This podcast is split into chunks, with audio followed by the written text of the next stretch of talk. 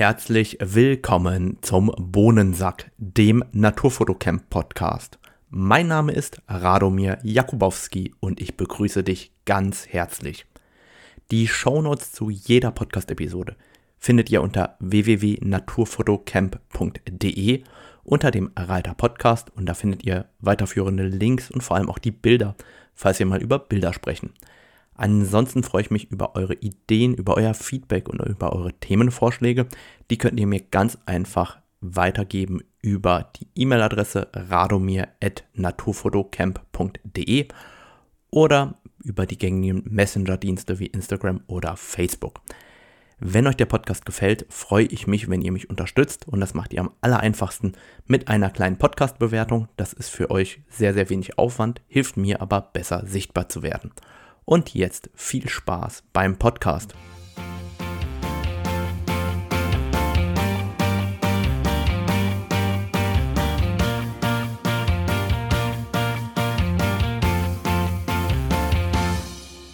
Herzlich willkommen zu dieser Podcast-Episode.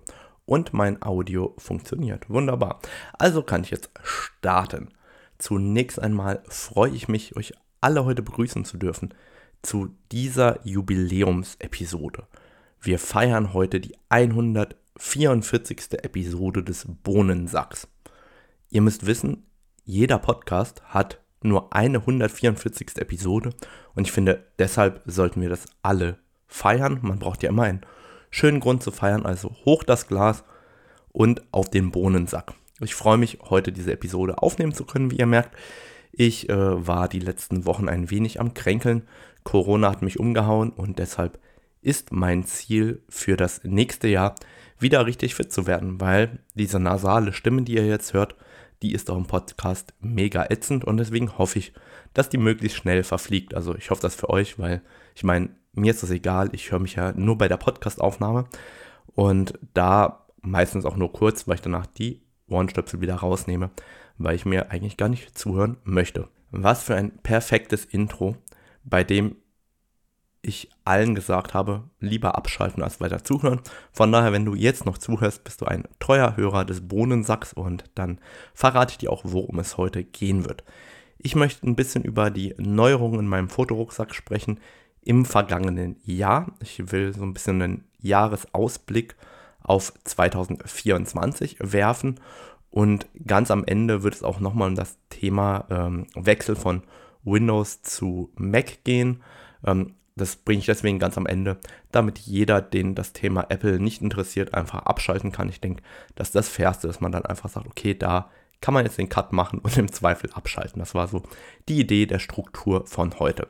Nun wird es Ziele geben für das kommende Jahr bei mir. Ich bin überhaupt kein Freund von Zielen zum neuen Jahr. Wenn man die schon im letzten Jahr nicht umgesetzt hat, warum soll man die denn zur Hölle zum 1.1. des kommenden Jahres umsetzen? Das heißt, wer mich kennt, wenn ich ein Ziel habe, setze ich das immer ab dem Moment um, in dem ich das Ziel gefasst habe in meinem Kopf. Das heißt, ich will wieder richtig fit werden nach Corona. Das heißt, seitdem ich äh, wieder Sport machen kann, mache ich jeden Tag Sport. Einfach deswegen, weil ich ja jetzt fit werden will und nicht zum 1.1. des kommenden Jahres. Was ich aber als Ziele für kommendes Jahr ganz klar gefasst habe, ist, dass ich im kommenden Jahr mehr erleben möchte. Und ähm, das fängt nicht deswegen erst im neuen Jahr an, weil das neue Jahr anbricht, sondern einfach, weil es gerade nicht die optimalen Bedingungen hat zum draußen campen und für mich hat draußen erleben, draußen sein sehr, sehr viel mit mehr erleben zu tun. Und das heißt, ich werde nächstes Jahr viel, viel mehr Zeit einfach für mich draußen in der Natur verbringen. Gar nicht mit Naturfotografie, sondern einfach damit draußen zu sein. Das ist etwas, was mir wichtig ist. Da freue ich mich drauf im nächsten Jahr.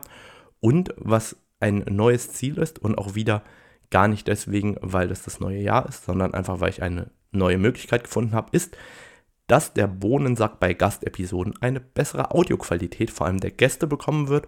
Und ähm, da werde ich mit einem neuen KI-Tool arbeiten, das ich gefunden habe, ähm, das äh, auch nicht unerheblich teuer wird. Das heißt, die Podcast-Ausgaben für nächstes Jahr werden steigen, damit ihr eine bessere Audioqualität bekommt, um noch mehr Hörerlebnis zu haben.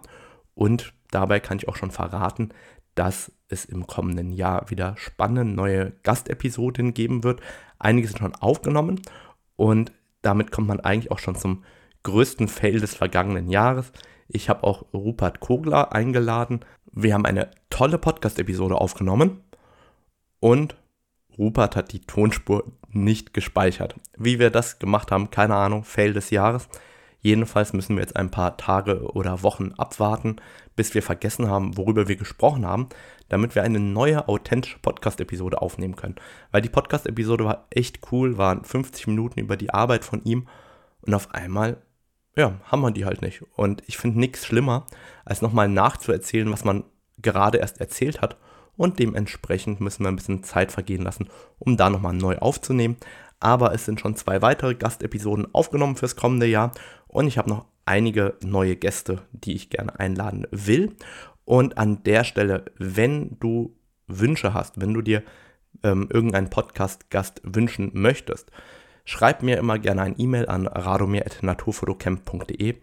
Wenn ich den auch so interessant finde wie du, dann lade ich den gerne ein. Also auch wenn du Ideen hast für Podcast-Episoden, für Gäste und so weiter, immer her damit, auch immer her mit dem Feedback. Das freut mich besonders. Mir ist aufgefallen, dass jetzt auf YouTube anfangen, viele Podcast-Hörer auch mit mir zu kommunizieren. Und deswegen vielleicht auch die Frage, wenn ich zu jeder Podcast-Episode bei Threads einen Thread eröffnen würde, würdet ihr dann gerne darüber mit mir kommunizieren oder nicht? Weil bis jetzt weiß ich noch gar nicht, was mit diesem Threads, äh, mit dem neuen Social-Media-Kanal anfangen soll. Von daher könnt ihr das ähm, selber entscheiden, ob ihr das gut findet oder nicht und mir da vielleicht auch gerne nochmal Input senden. Ansonsten, nun ja, was äh, gibt es sonst an Jahreszielen? Nun, ihr wisst selber, ich habe irgendwann im Podcast erwähnt, irgendwann Mitte des Jahres, dass ich viele Ziele erreicht habe und ich so ein bisschen die Herausforderung hatte in dem Jahr, mir neue Ziele zu stecken. Und ich glaube, es ist unglaublich wichtig, dass man sich auch Freizeit, freie Zeit gönnt. Und ich habe auch gerade jetzt in den letzten anderthalb Monaten sehr, sehr viel Freizeit sozusagen genommen. Und dabei kam wieder ein neues Ziel zu mir, ohne dass ich das jetzt forciert habe. Ich habe wieder ein mittelfristiges Ziel für mich selber im Kopf für die nächsten zweieinhalb Jahre ungefähr. Da möchte ich es gerne erreicht haben. Ich benenne mein Ziel mit Absicht nicht, weil ich meine Ziele in der Regel niemandem benenne, weil die meistens so verrückt sind, dass ich sie selbst ungern meiner Frau gegenüber offenbare, weil ich einfach immer glaube, wenn ich es ausspreche, dann kommt der Druck von außen, aber eigentlich möchte ich doch gerne einfach nur für mich mein Ziel verfolgen und mein Ziel erreichen und deshalb ähm, eben gehe ich so vor, dass ich hoffe, dass ich es in zweieinhalb Jahren erreicht habe. Und damit möchte ich gerne übergehen über zu meinen Neuerungen ähm, im Fotorucksack. Was hat sich verändert im letzten Jahr? Was habe ich gerne eingesetzt? Was habe ich nicht so gerne eingesetzt? Damit wir dort entsprechend eben auch ähm, einen Jahresrückblick nochmal machen können, was das angeht. Und dafür habe ich Lightroom aufgemacht. Lightroom habe ich das ganze Jahr über einmal benutzt äh, und zwar tatsächlich für eine Batch-Verarbeitung für ein ähm, Canon-Video. Die haben damals äh, Material gebraucht, passend zu dem, was wir gefilmt haben.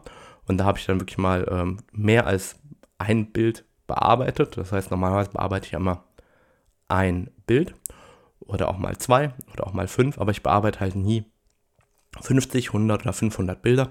Deswegen bin ich nach wie vor ein Photoshop-Only-Nutzer und ich habe hier wunderbar Lightroom geöffnet und habe alle Bilder aus 2023 importiert und zwar alle bearbeiteten Bilder. Und dementsprechend kann ich jetzt auch herauslesen, welche Bilder 2023 mit welchem Objektiv gemacht worden sind und kann euch entsprechend dann sagen, was mein meistbenutztes Objektiv war, was ich gerne benutzt habe. Vielleicht auch ein paar Überraschungen verraten. Und ich fand das selber oder finde das selber interessant. Ich werde das jetzt äh, quasi live machen. Und damit ihr einfach eine Zahl habt, mit der ihr das abgleichen könnt, nun, ich habe 2023 430 Bilder gemacht oder 430 Bilder bearbeitet. Wer mich kennt, der weiß, dass ich viel, viel öfter auf den Auslöser gedrückt habe.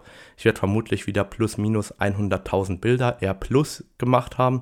Vielleicht habe ich auch 150.000 gemacht, wobei vermutlich waren dann wieder 50.000 Bilder privat und 100.000 die ich ähm, hier nur für Naturfotografie gemacht habe. Keine Ahnung. Ich mache mal sehr viele Bilder und wie ihr merkt, 430 aus ähm, über 100.000, das ist jetzt nicht besonders gut vom Schnitt. Also wenn man es nachrechnet, sind das ja 0,43% der Bilder. Bis 0,25% der Bilder habe ich überhaupt bearbeitet. Und mein Ziel sind ja immer fünf gute Bilder im Jahr. Äh, gute Bilder heißt Bilder, die ich persönlich richtig geil finde. Und ich muss sagen, dieses Jahr habe ich mein Ziel, was fünf gute Bilder im Jahr angeht, nicht erreicht. Ähm, das heißt, ich muss nächstes Jahr nochmal besser fotografieren, schönere Bilder machen, wie auch immer. Aber machen wir mal den Jahresrückblick anhand der Anzahl der Bilder, die mit welchem Objektiv gemacht worden sind. Und es gibt tatsächlich eine Überraschung, mit der ich nicht gerechnet habe. Und zwar mein meistgenutztes Objektiv dieses Jahr.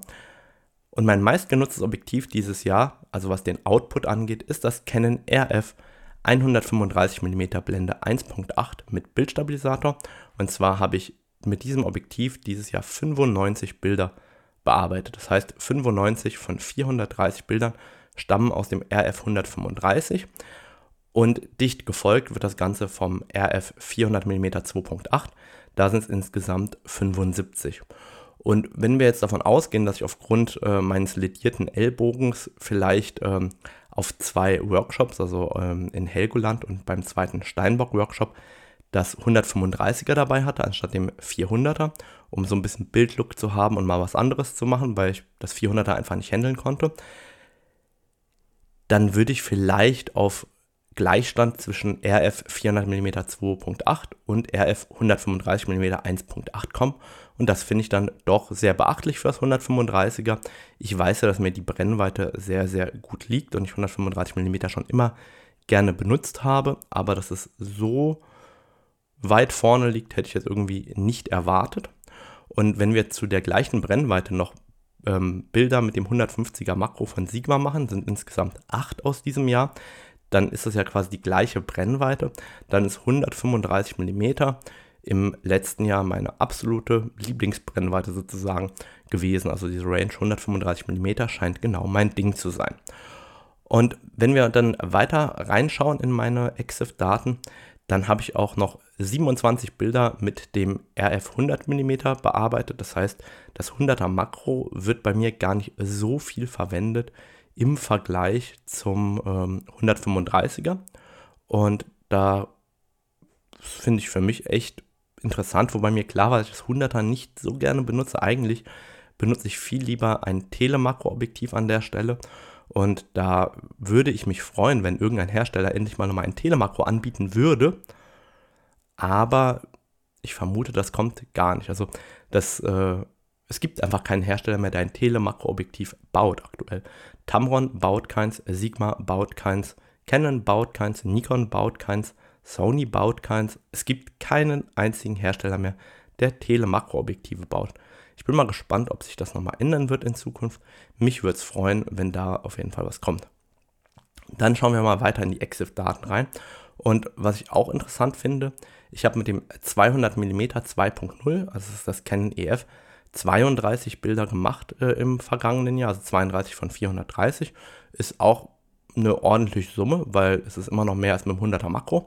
Und ich muss sagen, das 200 2.0 ist ein Objektiv, das mir gnadenlos viel Freude bereitet. Ich würde das Objektiv auch nicht gegen einen RF-Nachfolger tauschen. Einfach deswegen, ich benutze es fast immer mit manuellen Fokus und dementsprechend glaube ich auch, dass mir da ein besserer Autofokus, ein besserer Bildstabilisator gar nicht äh, so viel Nutzen stiften würde. Und deswegen würde ich da auch gerne das 200-2.0 behalten. Eins meiner absoluten Lieblingsobjektive. Und ich habe mit Erschrecken festgestellt, es ist eines von drei EF-Objektiven, die ich überhaupt noch im Einsatz habe. Also ähm, es wird wohl auch hoffentlich für immer bleiben. Und dann kommen wir mal rüber zu den Zoom-Objektiven. Und ich habe ja nur drei Zoom-Objektive. Das ist zum einen das ähm, 100-500er als L, das äh, 2405 als L und das 14 bis 35 mm als L. Wobei ich habe auch noch das äh, 100-400, das nicht L, weil ich das recht wenig benutzt habe. Damit habe ich ganze sieben Bilder gemacht.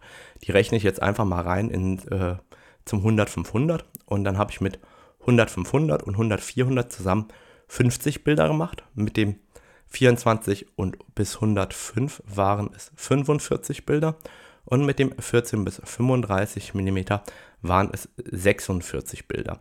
Und das ist für mich auch sehr, sehr erstaunlich zu sehen, dass ich alle drei Zoom-Objektive sozusagen gleichmäßig benutze. Also mit allen dreien habe ich in etwa plus minus 50 Bilder in diesem Jahr bearbeitet. Und das finde ich auch interessant. Hätte man mich vorher gefragt, hätte ich gesagt, 100, 500 am meisten. Ist auch am meisten, aber ich meine, äh, das ist noch nicht mal 10% Unterschied. Dann das 1435 und mit dem 2405 habe ich ganz wenig gemacht, wobei ich dieses Jahr ein paar mehr Bilder mit dem 2405 gemacht habe. Aber am Ende des Tages, Zahlen lügen nicht, habe ich mit allen drei Objektiven in etwa gleich viele Bilder gemacht. Das heißt, ich nutze die Zoom-Objektive alle sehr gleichmäßig. Und wer in Mathe aufgepasst hat, alles zusammen 150 von 430 in etwa. Ich mache weniger als die Hälfte der Bilder mit Zoom-Objektiven und mehr als die Hälfte meiner Fotos, also mit Festbrennweiten. Alles andere jetzt an Festbrennweiten zähle ich mal nicht auf, das ist fast zu vernachlässigen. Vielleicht noch halbwegs relevant das 35 mm 1.8, mit dem sind immerhin 10 von 430 Bildern entstanden. Und was vielleicht noch für mich auch sehr interessant ist, mit dem 600er Blende 4 habe ich dieses Jahr sage und schreibe drei Bilder bearbeitet. Also 600 scheint auch nicht unbedingt meine Brennweite zu sein. Schade eigentlich, dass das RF 600 mm bei mir so wenig verwendet wird im Vergleich zum RF 400 mm. Und damit will ich eigentlich rüberkommen auch zu den Neuerungen äh, in meinem Rucksack, weil neu dieses Jahr dazugekommen ist eben das 135 mm 1.8 und das war ja für mich dieses Jahr ein absoluter Gamechanger. Ich weiß, viele halten das 135er als zu teures Objektiv oder erachten es als zu teuer im Vergleich zu anderen 135ern. Ich persönlich muss sagen, es ist einfach gigantisch gut in dreierlei Aspekten für mich. Nun ja, ich kann mit Blende 1.8 und mit dem Bildstabilisator zusammen Verschlusszeiten probieren, die ich sonst nie realisieren konnte. Also ich sage mal, eine Viertel, eine Fünftel Sekunde gehen im Makrobereich, Freihand teilweise. Und das bedeutet für mich, ich kann ganz lange mit ISO 100 und Blende 1.8 Makros machen, gerade in der Dämmerung. Und das ist für mich ein Game Changer, weil ich kann ISO 100 statt 400 nehmen. ISO 100 hat eine wesentlich bessere Qualität, gerade auch was die Detailzeichnung angeht, als ähm, ISO 400. Und dementsprechend kann ich einfach noch mehr aus meiner Fotografie rausholen mit dem 135er. Gleichzeitig ist das 135er für mich von der Bildqualität über jeden Zweifel erhaben. Also Bildlook, Bildqualität ist gnadenlos gut. Und ich habe eine neue Naheinstellgrenze von 70 cm und damit wird es für mich noch wesentlich vielseitiger einsetzbar als das alte 135. Das ist sozusagen mein Tele-Makro-Ersatz, den ich im Moment habe. Und deshalb liebe ich dieses Objektiv so heiß und innig. Und eigentlich ist das auch der Wunsch für das kommende Jahr für mich, dass es ein neues Telemakro geben soll. Was würde ich mir da wünschen? Nun ja, so ein 180 oder 200er Makro würde ich mich freuen. Vielleicht auch wieder mit SA Control Ring, wie das ähm, aktuelle Canon 100er Makro. Ich fände es großartig, wenn das 2.8 oder noch lichtstärker wäre. Man könnte ja zum Beispiel 180 mm 2.5 bauen mit ähnlichen Maßen wie das 135 1.8. Und so ein Telemakro, das nicht zu schwer wäre, das optisch genauso gut wäre, das wäre ein Objektiv, das ich auf jeden Fall sehr, sehr gerne noch in meiner Sammlung hätte an der Stelle. Dann lass uns mal überlegen, was sonst Neues dazugekommen ist. Und da muss man sagen, erstaunlich wenig. Ich habe wenig neue Objektive im Rucksack, die irgendwie dauerhaft geblieben sind. Ich habe ja dieses TT Artisan 50 mm Shift Objektiv als Spaßobjektiv mit dazu getan. Das ist tatsächlich auch immer noch da. Ist ein Objektiv, das man ab und zu mal zum Spaß haben nehmen kann. Ich würde sagen, es ist optisch, wie irgendwann mal schon mal beschrieben, schwach, aber wenn man mal Lust hat auf so ein bisschen verrückte Sachen, ist das, glaube ich, mit 300 Euro echt äh, ein Objektiv, das man gerne mal nutzen kann. Ansonsten muss ich sagen, fühle ich mich mit meinem Line-Up im Moment sehr, sehr wohl. Also mit den ähm, drei oder vier Standard-Zoom-Objektiven für mich, 1435, 2405 und 100 fühle ich mich super wohl. Ich persönlich brauche das 10 bis 20 mm untenrum nicht. Das liegt einfach daran, dass mir die 14 mm im Weitwinkelbereich ausreichen und ich eigentlich zu wenig Landschaftsfotografie mache, als dass sich das wirklich für mich lohnen würde oder dass ich halt noch ein weiteres Objektiv und vor allem noch einen weiteren Filtersatz mit mir rumschleppen möchte. Ansonsten muss ich sagen, bin ich auch mit meinen Festbrennweiten momentan hochgradig zufrieden. Was ich mir tatsächlich wünschen würde, wenn ich könnte, wäre noch ein neues 50 mm 1.4 und zwar eins, das optisch sehr, sehr gut ist, also deutlich besser als das 1.8er, weil ich das 50 mm 1.8 im privaten Umfeld unfassbar viel benutze. Und ich hätte es gerne optisch richtig gut, aber dabei kompakt. Und da kommen wir eigentlich dann fast schon nahtlos rüber zum, Jahr, äh, zum Jahresausblick für 2024. Was erwarte ich an Objektiven? Nun, ich erwarte von Canon eigentlich neue, richtig große Festbrennweiten. Und zwar wenn man so daran denkt, 24 mm 1.4 oder 1.2, 35 mm 1.4 oder 1.2, vielleicht auch noch ein 28er in der Größenordnung, also lichtstarke Festbrennweiten unterhalb von 50 mm, erwarte ich eigentlich zwei, drei Stück von Canon wie als L-Objektive. Ich meine, das fehlt im Canon Line-Up wirklich noch. Und da bin ich mir ganz sicher, dass die im ersten halben Jahr des kommenden Jahres eigentlich kommen müssen. Und ich habe so ein bisschen Bedenken, Bauchschmerzen, wie auch immer, dass diese neuen Objektive, die da angekündigt werden sollen, eben groß und schwer werden. Ähnlich wie das 85 1.2 und das 50 mm 1.2. Ich kann es verstehen. Ich persönlich muss sagen, ich hätte lieber 1.4 anstatt 1.2 und dafür kompaktere Bauweisen, muss ich einfach ehrlich sagen. Ich glaube, dass wenn die neuen Weitwinkelfestbrennweiten kommen und die eben genauso groß sind wie das 5012, dann werden die keinen Einzug bei mir halten. Und der Grund liegt einfach daran, ich habe immer die Zoom-Objektive, ich habe ja die großen Festbrennweiten und dann nehme ich oftmals ein, zwei kleine Festbrennweiten zusätzlich mit, so ein 24-1.8 oder das 35-1.8, das sind Objektive, die ich zusätzlich mitnehme. Und wenn dann so ein 35-1.2 kommt, das genauso groß ist wie ein 50 mm 1.2, dann werde ich das eben nicht zusätzlich mitnehmen können und dann wird das eben bei mir leider nicht benutzt werden. Und ich hoffe, dass ich vernünftig bin und es nicht kaufe. Aber ihr kennt mich ja auch. Ich weiß nicht, ob ich so vernünftig sein kann am Ende des Tages. Das wird dann das kommende Jahr zeigen. Und dabei fällt mir eigentlich ein, dieses Jahr neu dazu kommt eigentlich auch das 24 mm 1.8. Ich weiß nicht, ob das Ende letzten Jahres oder Anfang dieses Jahres rausgekommen war. Und ich muss sagen, das ist auch ein Objektiv, das ich unfassbar viel benutze, das ich sehr, sehr gerne benutze. Und auch wenn viele Fotografen dieses Objektiv nicht ganz äh, in ihren Alltag integrieren können, für mich ist das 24 mm 1.8 eins meiner Lieblingsobjektive, mit dem ich sowohl Menschen als auch Landschaften fotografiere. Ich mag diese kompakte Bauweise super gerne. Ich mag die Brennweite von 24 mm lieber als die von 35 mm. Und dementsprechend ist das auch ein Objektiv, das ich sehr, sehr gerne benutze, fällt mir ein. Ähm, in der Auswertung war das ähnlich viel benutzt wie das 35 mm 1.8 bei mir, wobei ich halt wirklich nur Naturfotos ausgewertet habe. Ich habe keine aus dem privaten Umfeld dazu genommen, Sonst wäre das 24er wesentlich besser gerankt als das 35er. Was wird uns sonst kommendes Jahr erwarten? Ich glaube, dass ähm, Canon eine R5 Mark II bringen wird und eine Canon EOS R1. Ich glaube, das ist jedem klar, dass äh, das kommen sollte. Ich habe äh, oder ich freue mich auf die R5 Mark II.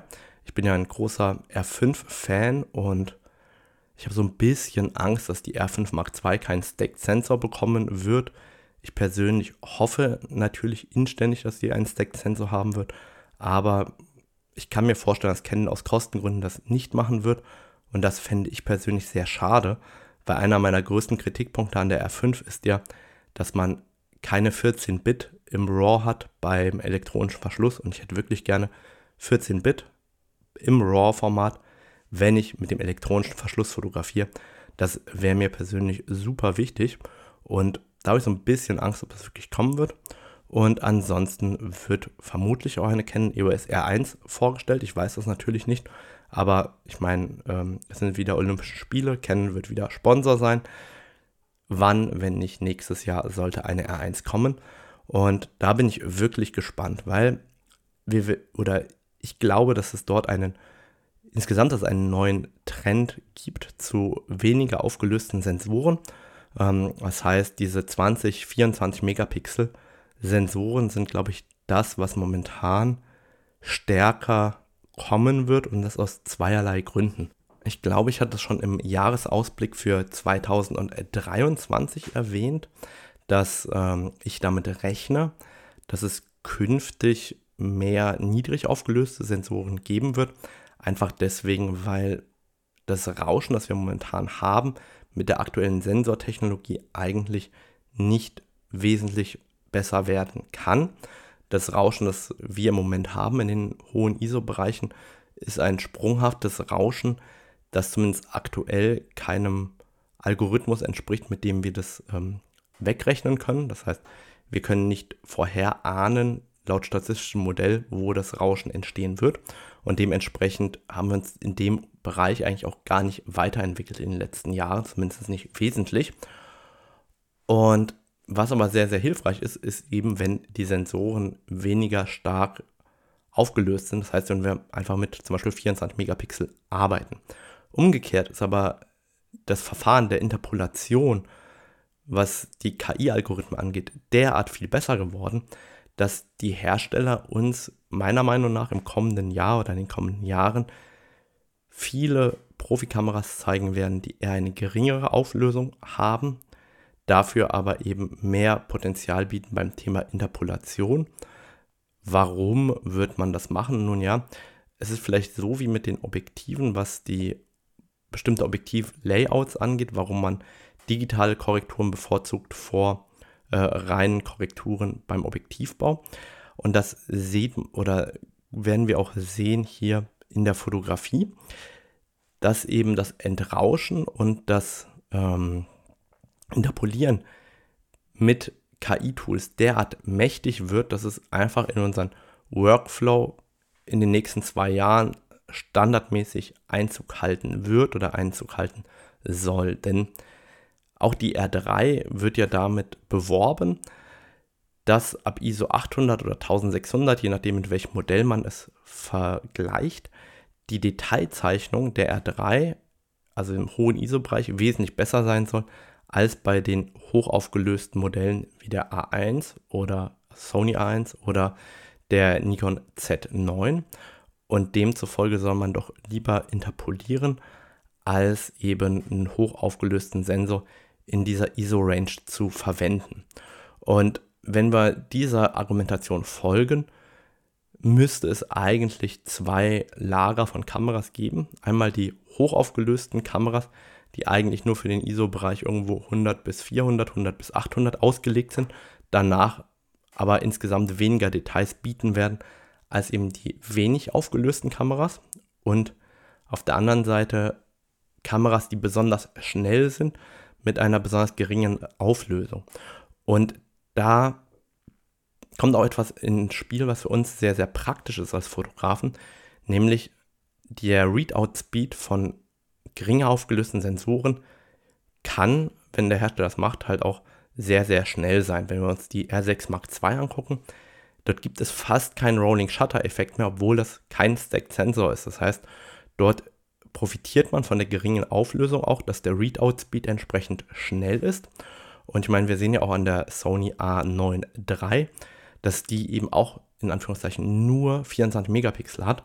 Das heißt, ich gehe wirklich davon aus, dass dieser Standard irgendwo bei den 24 Megapixeln auch in den kommenden Jahren Bestand haben wird, dafür aber die Kameras wesentlich performanter werden und gleichzeitig eben auch Technologien wie der Global Shutter Einzug halten wird in so einem Umfeld und man eben noch mehr per KI-Tools machen soll. Was mir dabei ein bisschen sauer aufstößt, ist, dass Adobe es nicht möglich macht, sowohl zu entrauschen als auch zu interpolieren. Das heißt, man kann entweder interpolieren oder entrauschen und da beißt sich momentan die Katze in den Schwanz. Was bringt es mir denn, wenn ich nur eins von beiden Sachen machen möchte? Nehmen wir an, ich würde ein Bild mit der Canon EOS R3 machen mit ISO 6400 und ich möchte es gerne entrauschen und interpolieren, dann kann ich das im Adobe Lineup nur machen, entweder entrauschen oder interpolieren Und das ist irgendwie relativ bescheiden. So, das ist so meine Wahrnehmung des Marktes für die kommenden ein, zwei Jahre, dass wir eben eher in dem tief aufgelösten Sensorenbereich unterwegs sein werden. Und das wird auch sehr, sehr spannend sein für mich. Welchen Weg wird Canon denn gehen mit der R1? Wird das ein Global Shutter sein? Wird das kein Global Shutter sein? Werden wir hier 24 Megapixel sehen oder werden wir tatsächlich eine höhere Auflösung sehen? Da bin ich sehr gespannt. Bei der R5 Mark II gehe ich aber fest davon aus, dass wir eben nach wie vor 45 Megapixel oder mehr haben werden. Einfach vor dem Hintergrund, dass man eben meiner Meinung nach im Line-Up eben auch eine Kamera benötigt, die eben bei ISO 100 eine hervorragende Schärfe bietet, weil das eben auch für viele Fotografen relevant sein kann. Zum Beispiel für mich, zum Beispiel für jemanden, der im Studio fotografiert, für jemanden, der Werbesachen fotografiert und so weiter. Dort, wo man Licht steuern kann oder genug Licht hat, kann man ja durchaus mit ISO 100 arbeiten. Und wenn man dort die Qualität eben haben will oder haben muss, dann wird es eben auch noch einen solchen Typ Sensor geben müssen. Und dann gehe ich eigentlich davon aus, dass wir auch irgendwann einen Quad-Pixel AF sehen müssen. Also ich würde den erwarten in einer R1 und ich würde mich freuen über einen Quad-Pixel Autofokus in der R5 Mark II. Damit würde Canon mehr oder weniger automatisch König im Autofokus-Segment werden, denn ich glaube, keiner ist da so nah dran aktuell wie Canon eben, was diese AF-Performance angeht, die mit einem Quad-Pixel AF möglich wäre. Von daher, ich bin gespannt. Ich weiß dazu nichts, deswegen darf ich auch frei Schnauze hier rumplappern und ähm, schauen, was eben im kommenden Jahr möglich wird. Ansonsten erwarte ich persönlich ein neues Telezoom von Canon also irgendwas längeres als 100 bis 300 2.8 und kürzer als 200 bis 800, also ein L-Telezoom, das eben groß und schwer wird. Das erwarte ich für kommendes Jahr und wenn ich raten dürfte, was noch kommen sollte, würde ich raten, dass irgendwas zum 28 bis 70 2.0 rauskommen sollte. Ähm, irgendwie 70 bis 135, 70 bis 150 mm, aber dafür mit 2.0, dass man sagt, okay, man hat ein 28 bis 70 2.0 und dazu noch ein unglaublich großes, schweres und teures 70 bis 135 oder 70 bis 150 mm 2.0. Ich kann mir gut vorstellen, dass eine solche Linse von Canon auch noch das Licht der Welt erblicken könnte. Und ansonsten, ich würde mich freuen über ein neues Telemakro. Ich würde mich sogar freuen, wenn Sigma das rausbringt und das die einzige Sigma-Linse für RF-Mount wäre, wäre für mich auch okay. Aber es kann doch nicht sein, dass kein einziger Hersteller ein Telemakroobjektiv bauen möchte für uns. Werbung. Ich habe gerade eben auf meiner Website unter naturfotocamp.de unter dem Reiter Workshops gesehen, dass es für Helgoland im nächsten Jahr noch einen freien Workshopplatz gibt und das gleiche gilt für den Steinbock Workshop im kommenden Juni. Ich würde mich total freuen, dich persönlich kennenzulernen, denn bei meinen Workshops geht es immer nur um Naturfotografie, darum draußen zu sein, zu erleben, was Naturfotografie ist und die Leidenschaft dafür zu spüren. Ihr könnt gemeinsam mit mir lernen aus meinen Fehlern. Ich kann meine Erfahrungen an euch weitergeben. Gleichzeitig haben wir genug Zeit, dass ich jedem über die Schulter blicken kann, individuell Tipps und Hilfestellungen geben kann und dementsprechend gemeinsam an deinem fotografischen Stil arbeiten werde. Mir macht das riesen Spaß mit euch zusammen und deshalb freue ich mich über deine Anmeldung über naturfotocamp.de unter dem Reiter Workshops. Und wenn du noch Fragen hast, dann schreib mir einfach eine E-Mail an radomir.naturfotocamp.de. Und jetzt zurück zum eigentlichen Thema. So, und jetzt kommen wir rüber zum Thema meine Erfahrung mit dem Umstieg zu Apple, damit ähm, wir dort nochmal ein bisschen drüber sprechen können. Es gibt da auch nochmal einige Neuerungen und dementsprechend diejenigen, die da überhaupt kein Interesse haben, die können eigentlich jetzt abschalten, weil ich glaube, jetzt wird es nur noch um Apple gehen ab jetzt. Also, ihr wisst ja, ich bin vor knapp zwei, also ziemlich genau vor zwei Jahren, einem Monat oder zwei Jahren, zwei Monaten auf das neue MacBook Pro 16 Zoll mit dem M1 Pro Chip umgestiegen. Und ich muss sagen, rückwirkend betrachtet, gigantisch gut. Ich würde es jederzeit wieder machen. Warum würde ich das jederzeit wieder machen? Nun ja, erstmal das Thema Akkumanagement ist derart gut. Also einen ganzen Tag mit dem Akku zu arbeiten, gar kein Problem. Ich habe manchmal sogar geschafft, zwei Tage mit einer Akkuladung zu arbeiten. Und das ist der reine Wahnsinn. Das MacBook wird nicht warm, das MacBook wird nicht laut. Das sind Dinge, daran habe ich nie gedacht, dass ich das haben möchte. Es ist aber tatsächlich der Game Changer. Und dazu hat man in einem Notebook die Performance, die man sonst nur aus einem richtigen Computer gekannt hat, also aus meinem Tower. Ich kann sagen, ich habe vor zwei Jahren die Kabel aus meinem großen Tower rausgeholt. Dann habe ich nach einem weiteren Jahr meinen Tower in den Keller gestellt. Und ich muss sagen, ich habe es nicht bereut. Also mein fester, großer PC steht jetzt mittlerweile seit über einem Jahr unten im Keller rum. Und ich habe nicht einmal an dieses Monster überhaupt gedacht, dass ich das nochmal für irgendwas brauchen würde. Und das ist etwas, da merke ich, wie der Fortschritt bei mir Einzug gehalten hat. Das heißt, heute kann ein Notebook derart performant sein, dass man eben nur noch ein Notebook hat und nichts anderes. Das finde ich einen ganz, ganz großen Fortschritt. Und ich muss sagen, dass das Display vom MacBook Pro 16 Zoll derart gut ist, dass es notfalls auch für Bildbearbeitung reicht. Und das sage ich als jemand, der ISO Ambassador ist, der ähm, die besten ISO-Monitore im Einsatz hat. Und ja, wenn ich an den Druck denke oder so, dann bearbeite ich nach wie vor alles am ISO. Und wenn ich zu Hause bearbeiten kann, bearbeite ich auch lieber alles am ISO als am kleinen MacBook mit 16 Zoll. Aber die Qualität von diesem Display ist wirklich unfassbar gut für ein Notebook. Und zum Beispiel die Helgoland-Bilder von dem hier, die habe ich tatsächlich auf der Fähre von Helgoland zurück äh, aufs Festland bearbeitet. Einfach weil ich dort in den zwei Stunden direkt alle Bilder von Helgoland durcharbeiten konnte. Ich wusste noch, was ich fotografiert habe, was ich bearbeiten will. Da war ich eben auch schon fertig, als ich zurück war. Und das finde ich auch was sehr, sehr Nettes.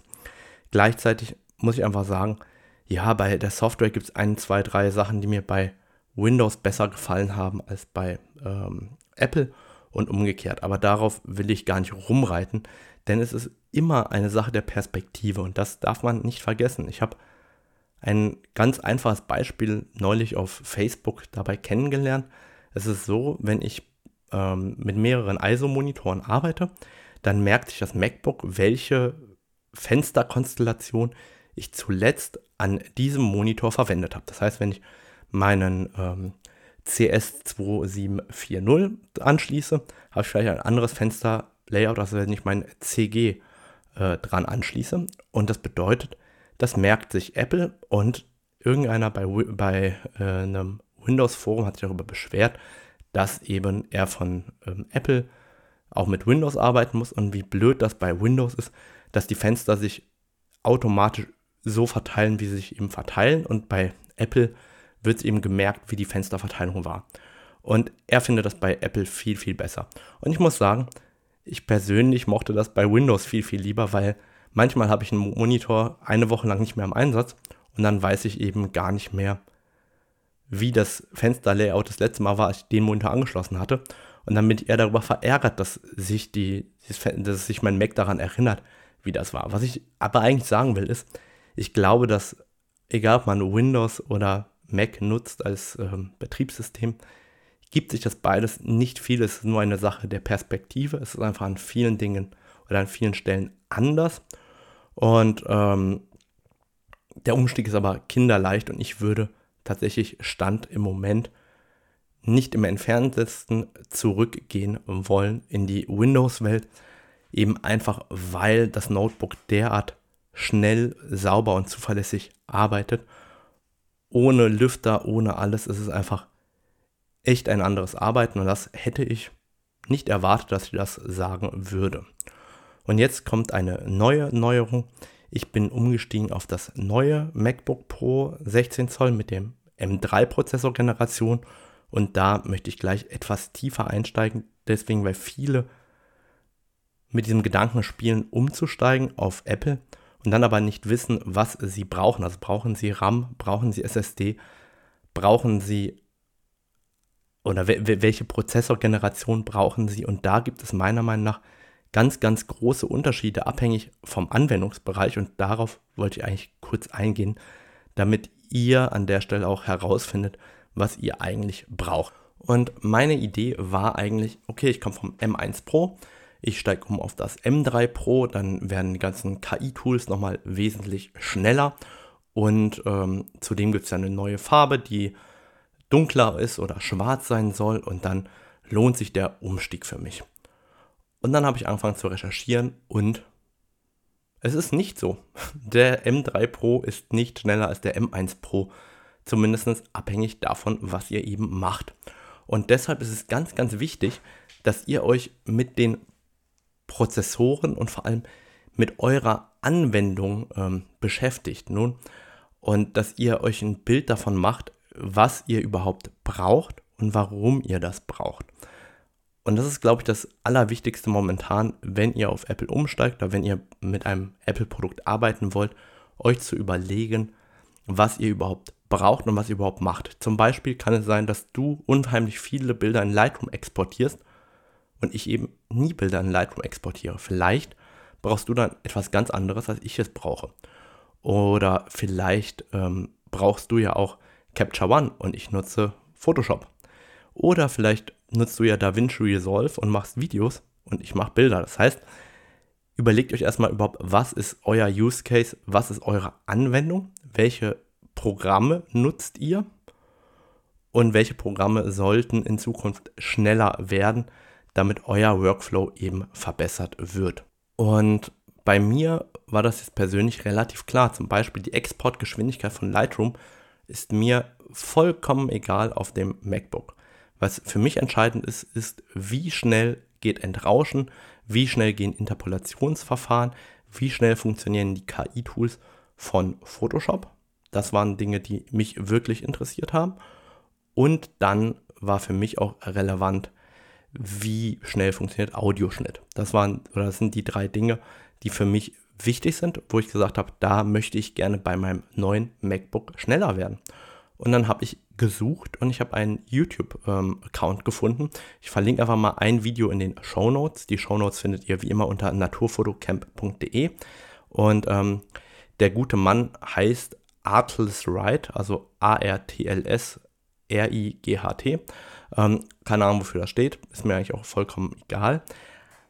Und bei diesem Video braucht ihr nicht der englischen Sprache mächtig zu sein. Ihr könnt dieses Video einfach muten und dann durchskippen alle 10 Sekunden, also einmal weiter, weiter, weiter drücken.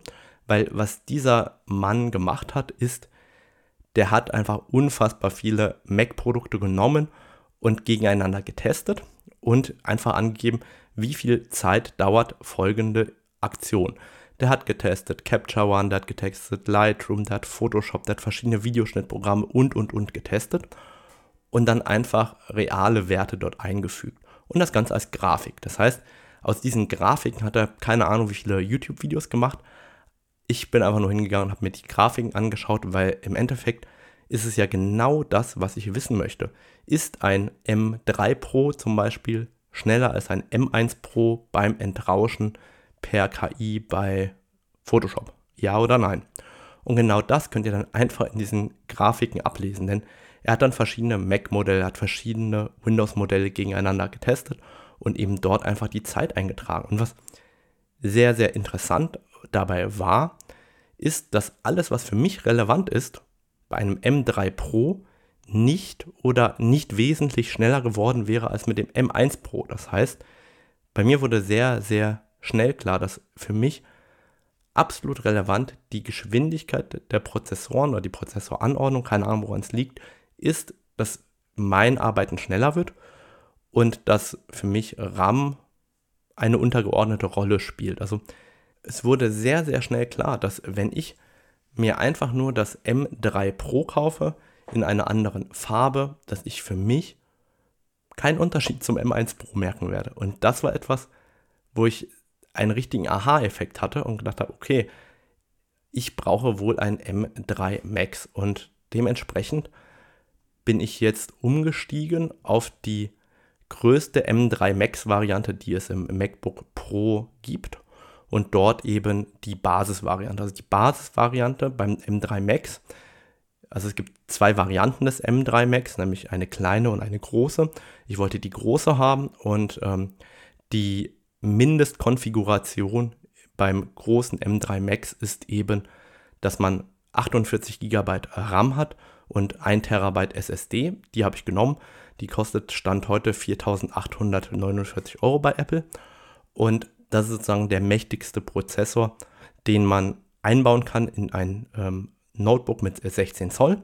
Und genau das habe ich eben auch ähm, genommen. Übrigens sehr interessant auch äh, in den ganzen Vergleichen, die ich mir angeschaut habe, war, dass ähm, generell 16 Zoll MacBooks an einigen Stellen ein Stück performanter sind als die 14 Zoll Modelle, weil die Lüftung der 16 Zoll Modelle besser ist als die von den 14 Zoll Modellen. Zudem ist tatsächlich die Lüftung beim ähm, M3-Prozessor leiser geworden als die vom M1-Prozessor, was für mich auch nicht relevant war, weil ich den Lüfter eigentlich nie höre. Aber was ich einfach sagen will, ist, egal von wo ihr kommt, schaut an, was ihr tatsächlich braucht und welche Art der Prozessoren ihr braucht. Weil hätte ich damals das M1 Max gekauft, müsste ich heute nicht aufs M3 Max umsteigen. Warum das? Nun ja, weil der M1 Max bereits in allen meinen Anwendungen fast identisch performant war wie der M3 Max. Das heißt, ich hätte nicht umsteigen müssen, hätte ich vor zwei Jahren den M1 Max gekauft. Und dementsprechend ist mein Plädoyer an der Stelle, beschäftigt euch wirklich mal damit, schaut euch die Slides von dem Mann, den ich verlinken werde, einfach mal an und überlegt euch dann anhand dessen, was ihr wirklich braucht, was ihr als nächstes kaufen wollt. Und noch ein Tipp am Rande, es gibt teilweise M2 und M1 Modelle recht günstig im Abverkauf. Also ähm, ich war zwischendurch kurz geneigt, ob ich nicht einen M1 Max kaufe anstatt den M3 Max, einfach weil der doch ein gutes Stück günstiger war in manchen Angeboten online. Also da kann man auch nochmal nachschauen, was letztendlich ähm, relevant ist. Ich bin jetzt, wie gesagt, beim großen M3 Max rausgekommen und jetzt ist die Frage, lohnt sich der Umstieg vom M1 Pro zum M3 Max? Und ich glaube, dass das sehr, sehr stark davon abhängig seid, was ihr für ein Typ Mensch seid, wenn ihr mit Technik arbeitet. Ich habe etwas, ich nenne das immer Technik-Tourette. Wenn irgendwas nicht funktioniert, würde ich am liebsten laut rumschreien und bin mega genervt davon. Und ich bin auch mega genervt davon, wenn irgendeine Anwendung ein bisschen länger braucht. Also ich bin einfach nicht geduldig am Computer. Ich möchte gerne, wenn ich da jetzt draufklicke, dass es möglichst sofort erledigt ist. Und ich mag nicht warten am Computer. Und das heißt, für mich hat sich der Umstieg eigentlich gelohnt, weil es einfach alles schneller und flüssiger geht.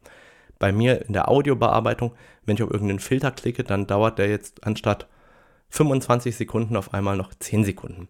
Und das ist für mich ein riesiger Gewinn. Auch ähm, das Entrauschen zum Beispiel geht jetzt anstatt 45 Sekunden oder 40 Sekunden, die es vorher waren, in ungefähr 18 Sekunden. Also ist doppelt so schnell geworden.